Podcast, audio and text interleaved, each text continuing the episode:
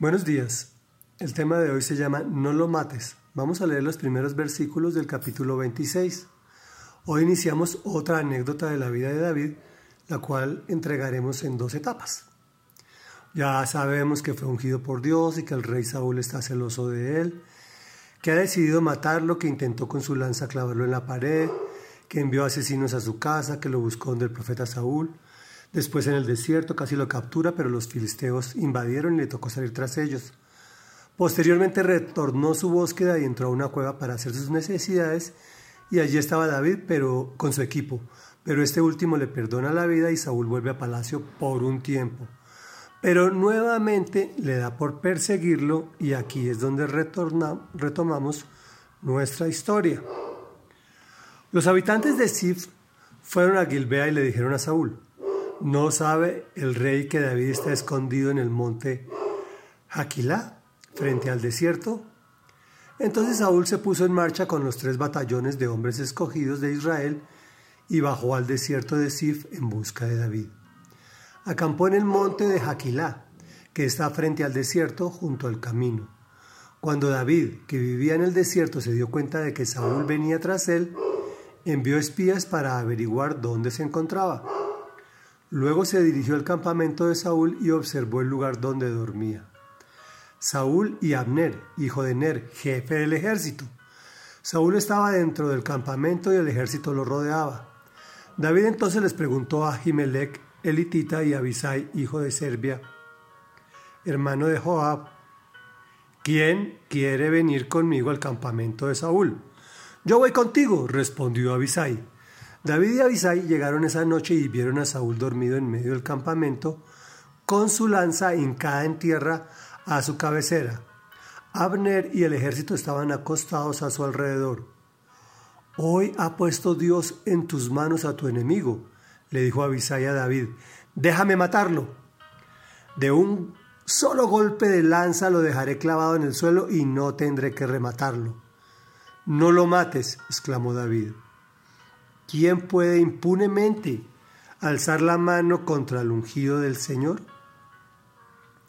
Y añadió, tan cierto como que el Señor vive que Él mismo lo herirá, o le llegará la hora de morir o caerá en batalla.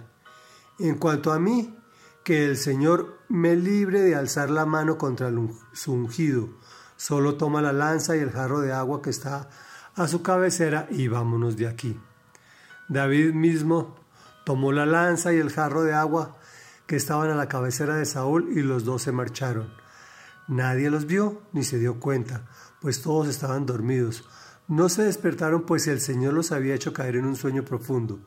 David cruzó al otro lado y se detuvo en la cumbre del monte, de modo que había una buena distancia entre ellos. Reflexión. Nuevamente Saúl se puso en marcha en busca de David. Este se entera y decide investigar.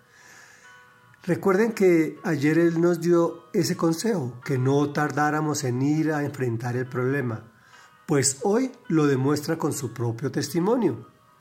Miremos a este líder que no obliga, sino que invita. ¿Quién quiere venir conmigo? Pensamos que quería matar a Saúl, pero su idea iba más allá. Esperaba tener una oportunidad similar a la de la cueva y en efecto esta se le da con el sueño profundo de sus guardias y el de Saúl. Déjame matarlo, dice Abisai, pero David le replica, no lo mates.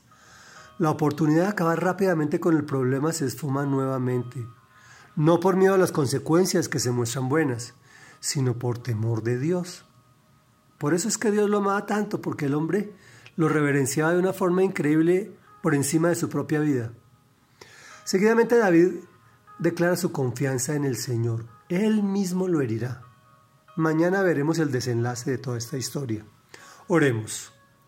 Gracias Señor por darme una muestra a través de la vida de David de cómo debe ser mi confianza en ti. Una y una y otra vez siempre debo confiar en ti. Aunque aparentemente tú me estés bendiciendo con un camino fácil, ese no es tu actuar ni tu proceder. Por favor, Dame fortaleza para esperar el momento de tu total y verdadera autorización donde me libras de mi problema. Te hemos clamado en el nombre poderoso de Jesús. Amén y amén.